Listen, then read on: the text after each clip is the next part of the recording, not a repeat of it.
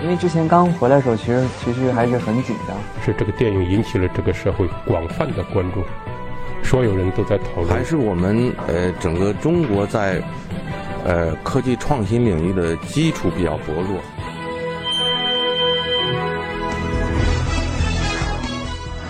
影响有影响力的人，中国新闻周刊。欢迎收听《中国新闻周刊》。本期我们要分享的文章：陈彼得唱起辛弃疾。如果不是这次在央视经典咏流传中的爆红，或许更多的人已经忘记了陈彼得。即便他曾写出过《一剪梅》《迟到》和《阿里巴巴》，这个见证着台湾流行音乐史的歌手，一度开餐厅谋生，却一直醉心于给古诗词谱曲。二十年后，终于有机会唱给更多的人听。舞台上，一位短发老人穿着西装，抱着吉他，以摇滚乐的音乐形式唱起辛弃疾的《青玉案·元夕》。唱毕，老人又朗诵了一首艾青的诗歌《我爱这土地》。这是央视三月十七日播出的综艺节目《经典永流传》中的一幕。这位老人叫陈彼得，上世纪七八十年代活跃于台湾歌坛。他当年创作的《迟到》《一剪梅》等歌曲一度风靡两岸。在他人到中年时，却将大量时间花在一项自己都认为很难有市场的事情上，为古诗词谱曲。现实的回应也几乎如他预判。从他开始做这件事至今的二十多年来，他创作的古诗词音乐一直没有得到发行。但这次在央视的演出之后，事情似乎迎来了转机。爷爷，你说怎么能把语文学好？七十四岁的陈彼得打完乒乓球，回到北京朝阳区长营附近的家中。接到了经典永流传节目组的电话，邀请他参与节目录制。这是今年二月的一天下午，此时距离陈彼得最初为古诗词谱曲已经过去二十多年。最初节目组希望陈彼得演唱贺知章的《回乡偶书》，诗中“少小离家老大回，乡音无改鬓毛衰”的叙述贴合陈彼得的个人经历。一九四九年，他刚刚五岁，跟随母亲以及作为空军飞行员的父亲去了台湾。一九八八年，他第一次回到大陆时已是一个中年人。虽然节目组提出了自己的建议，但陈彼得自己更希望演唱辛弃疾的《青玉案·元夕》。他认为辛弃疾英雄气概的一面，恰恰是当下流行歌词中所缺少的。辛弃疾是一个侠骨柔肠的人，现在风花雪月的东西多了点。我认为现在年轻人应该多接触些文武双全的东西。经典永流传节目组在北京西四环的会议室中，团队人员分别听了陈彼得录制的《回乡偶书》和《青玉案·元夕》的小样，决定采纳陈彼得的想法。早在去年，陈彼得便已经为《青玉案·元夕》谱曲完毕。那段时间，他生活在台湾阿里山北部的山区中，用一把吉他创作了该歌曲的最初版本。接到经典永流传的邀约以后。陈彼得签约的十三月唱片公司和经典永流传团队又分别丰富了编曲。与那些用古风音乐表现古诗词的创作方式不同，陈彼得请音乐人刘卓以摇滚风为《青玉案·元夕》谱曲。在陈彼得看来，辛弃疾虽然是离现在八百多年前的一个人物，但他能流传至今，便说明他有非常现代的一面。此外，辛弃疾豪放派词人的身份，摇滚乐颇为合适。除了演唱《青玉案·元夕》，节目现场，陈彼得还朗诵了艾青的诗歌《我爱这土地》。他经常在家中朗诵这首诗，有时一边读一边哭泣。真正热爱这个土地的人，他就会喜欢这首诗，这是本能，是血液里的一种东西。经典永流传节目播出以后，陈彼得在微博上收到很多零零后、九零后发来的私信，表达对他的喜爱。其中一位临近高考的学生称。在他的语文课堂上，教师为他们播放了陈彼得的《青玉案·元夕》。私信中，他还问陈彼得：“爷爷，你说怎么能把语文学好？”陈彼得看来，他在这些年轻人心中更像是爷爷，而非典型意义上的偶像。谁会拿爷爷当偶像？爷爷是拿来尊敬的，但真正的爷爷不弹吉他。爷爷一弹吉他，他们可能会觉得这个爷爷反传统、犯规了，很好玩儿。走红于台湾流行音乐的黄金时代，陈彼得的音乐之路始于上世纪六七十年代的台湾。彼时，陈彼得在台湾成功大学机械工程专业读书，这个专业是他母亲建议他报考的。原因在于他的舅舅是重庆钢铁厂的总设计师，在他母亲的期待中，陈彼得未来会像他的舅舅一样成为一个工业人才。青年陈彼得却志不在此，他被摇滚乐深深吸引，热爱甲壳虫和猫王。那时正是摇滚乐队席卷全球的年代。与此同时，那时的台湾唱片业由于版权法不健全，部分公司得以发行大量品种繁多的英文专辑唱片，低投入高回报，造就了台湾六十年代末期的西洋音乐热潮。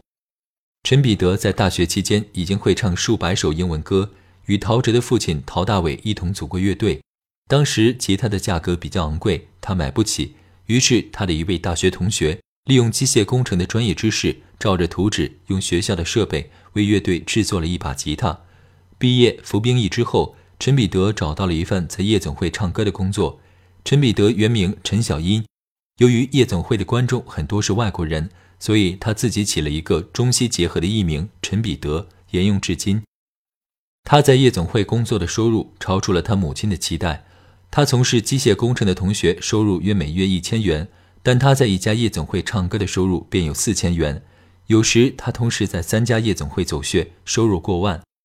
一九七二年。陈彼得自己写出了原创作品《含泪的微笑》。那天，他和歌手于天同坐一辆车赶场。陈彼得无意间吹起口哨，于天问：“这是什么歌？”陈彼得回答：“这是我随口吹的。”后来，这首歌成为了于天的专辑《男人青春梦》中的主打曲。此后，陈彼得陆续创作了脍炙人口的《迟到》《阿里巴巴》《一剪梅》等歌曲。这些歌曲中，颇能体现陈彼得不同寻常的风格。那时，台湾情歌中的爱情范式大多是抒发对一个人的专情，但《迟到》中，陈彼得讲述了一个三角恋的故事。此外，当时的歌曲大多是慢歌，而陈彼得在《阿里巴巴》中引入了 disco 舞曲和说唱元素。音乐创作之外，陈彼得还成立了台湾歌星工会。一次，陈彼得在乘坐歌手林峰的轿车时，他看到林峰开车总是一只手握着方向盘，另一只手臂拽着车门。他对林峰说。你这个习惯不好，很危险，驶过的车可能撞到你的手。林峰告诉他：“我的车门坏了，不用手夹住，他经常自己就开了。”这辆车门坏掉的轿车折射了当年台湾男女艺人的收入差距。在陈彼得的记忆中，那时邓丽君、凤飞飞等女歌手的出场费能有几十万，但男歌手的出场费通常只有几千块。不久之后，陈彼得筹措了数百万现金，用皮箱装好，和两名助理开着车从台南到台北。签下了三十余名当红男歌手，并把这些歌手的出场费提高了一倍。似乎一路顺遂的陈彼得，却在上世纪八十年代末期患上了焦虑症。一方面，从一九八零年开始，作为演艺工会主席，他耗费大量精力，创作时间急剧减少；另一方面，他为歌手林峰创作的一首歌曲，由于当时的时代原因，在台湾被禁唱，这是对他的另一个打击。焦虑症在一次欧阳菲菲的演唱会上爆发。那天，他作为演唱会的嘉宾，还没有开始唱，便感到我在这再站一秒钟，即刻就会休克，一分一秒都待不下去了，必须马上离开，逃离这个地方。他走到后台，对正在后台休息的歌手林峰说：“对正在后台休息的歌手林峰说，不唱了。”然后离开了台湾的舞台，至今，好像在梦里一样。陈彼得找遍了台湾的心理医生，医生给他开安眠药、镇定剂。但陈彼得觉得这些药物只能缓解，却不能真正解决问题。于是他为自己制定自然疗法，花了半年时间，远离人群，走遍了台湾的山山水水，直到焦虑渐渐消失。时间到了一九八七年，这一年的十月，海峡两岸开放了台湾居民到大陆探亲的政策。那时常规的探亲路线是从香港或者澳门参加探亲团进入内地。陈彼得报名时需要排队三个月，他不想再等了。他选择乘坐航班去日本，绕道来大陆。航班在上海上空缓缓降落时，陈彼得看着云层下的土地，泪眼婆娑。这是一种近乡情更怯的眼泪，也是一种喜极而泣的眼泪。他见到的第一个亲人是他的弟弟，他的弟弟比他小两岁。一九四九年，他去台湾时，在外婆的要求下，弟弟留在了成都。见面时，弟弟开玩笑问他：“弟弟开玩笑的问他，你是反攻大陆来了吗？”我是来投诚的，陈彼得说。同年五月，陈彼得收到成都市台湾事务办公室的邀请，希望他能在成都举办演唱会。陈彼得返回台湾，带回了灯光、舞蹈、音响、歌手、乐队等五十余人的演出团队。此外，他还为这次演唱会特意创作了一首《归雁》。六个月之后，陈彼得陆续在成都、重庆、武汉的体育馆举办了共计二十场的演唱会。现在回忆起当初演唱会的情境，陈彼得形容好像在梦里一样。怎么能举办二十场那么多呢？而在陈彼得的印象中，那会儿费翔比较红，但他只唱了一场。但一年之后，由于大陆举办演唱会的政策限制，陈彼得又一次退居幕后。此后三四年，他在两岸间往返探亲。间或为一些歌手写作歌曲，那段时间，他为杨钰莹写下了《等你一万年》，为陈明、江山写下了《灯火阑珊处有你》。与古人对谈。上世纪九十年代中旬，陈彼得临近五十岁，回首人生前五十年，他觉得自己的音乐创作更多是以市场为导向。临近五十岁的人生关口，他决定将创作重心放在为古诗词谱曲。下定这个决心的时候，他已做好了没有市场无法发行的准备。之所以选择为古诗词谱曲，一方面是因为他喜欢古代历史中的人物，阅读古诗词时，他仿佛穿越至古代，与古人对谈他们的兴衰、荣辱、喜悦、伤心。这个过程中，他也得以关照自己。你可以更清楚地看到自己人生，可以决定你明天应该走的路。另一原因是他觉得古诗词作为古人流传下来的作品。或许对当今社会有别样的启发，比如今年年初他坚持演唱《青玉案·元夕》，是因为他觉得这首歌可以给缺少英雄气概的流行歌词增添一些力量。广州市郊一个四面环水的岛上，陈彼得买下一套房子作为工作室，添置了调音台、吉他、钢琴、键盘等器材。他那时谱曲的一首词是《渔歌子》，其中“西塞山前白鹭飞，桃花流水鳜鱼肥”的唱词。仿佛他每日的创作环境。陈彼得的创作原则是保持古诗词的原本面貌，他不愿像一些以古诗词为歌词的音乐人一样，在歌曲中增添古诗词的文字。随之而来的困难是他要将一些过短或过长的古诗词都容纳在四分钟左右的歌曲长度中。比如一首五言绝句，虽然只有四句，但他会采用变调、间奏等方式，在歌词很短的情况下，让歌曲依然有层次感。他还花了很多功夫在音乐之外，为每一首词谱曲时，他会通过找文学教授请教等方式，彻底了解作者的生平和时代背景，尽可能让编曲贴合古诗词的真实气质。很多古诗词未必只有字面意思，真正思想隐藏在文字背后。上世纪九十年代，陈彼得为一百多首古诗词谱了曲。为了给古诗词录音，在二零零四年左右，他在北京三元桥附近开了一家喜鹊录音棚。经营录音棚期间，谢天笑、窦唯、崔健等摇滚乐手都曾来他的录音棚录音。乐手录音结束以后，陈彼得经常会给他们做饭吃。他记得窦唯爱吃他做的咖喱羊肉饭和烩饭。隐身深夜食堂。二零一二年左右，传统唱片业在盗版和数字音乐的冲击下，利润愈发微薄。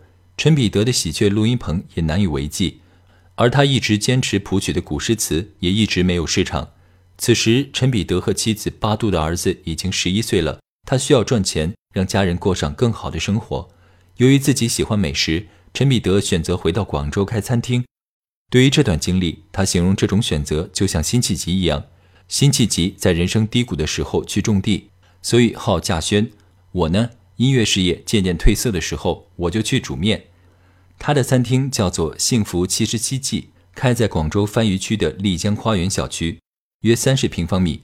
陈彼得的朋友陈峰是丽江花园小区的住户。据陈峰称，丽江花园小区住户以年轻白领为主。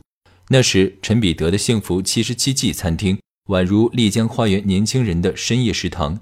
陈峰的记忆中，餐厅门口有一棵大榕树，有时他深夜归家，见榕树后面餐厅的灯亮着。便知道陈彼得还可以为他做饭。此外，年轻人在七十七记餐厅用餐时，有时会向陈彼得倾诉工作生活中的不如意。这时，陈彼得便会一边做菜，一边听他们自顾自地念叨，间或讲述自己的一些经历，以此宽慰这些疲倦的都市夜归人。经营餐厅时的陈彼得已经年近七十岁，刚开张时只有三个人经营。陈彼得会骑着自行车亲自去送餐。有时他敲门送餐时，对方看见是一位老大爷，会说：“真不好意思，怎么您来送？”聊到这一细节，陈彼得对中国新闻周刊说：“我觉得人就是要有一种坦然面对生活的态度。林肯不还擦过皮鞋吗？该擦就擦，该煮就煮，该送就送。”二零一四年左右，陈彼得与妻子八度的孩子要去台湾读书，陈彼得将餐厅出售，回到了台湾生活。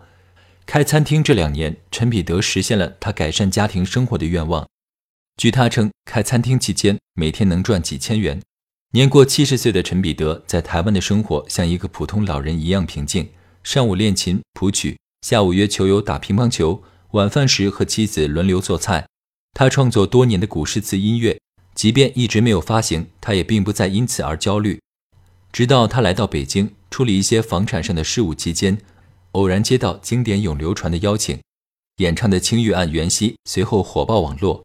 我写了二十多年，时代终于听到了我的呼唤。陈彼得这样说道。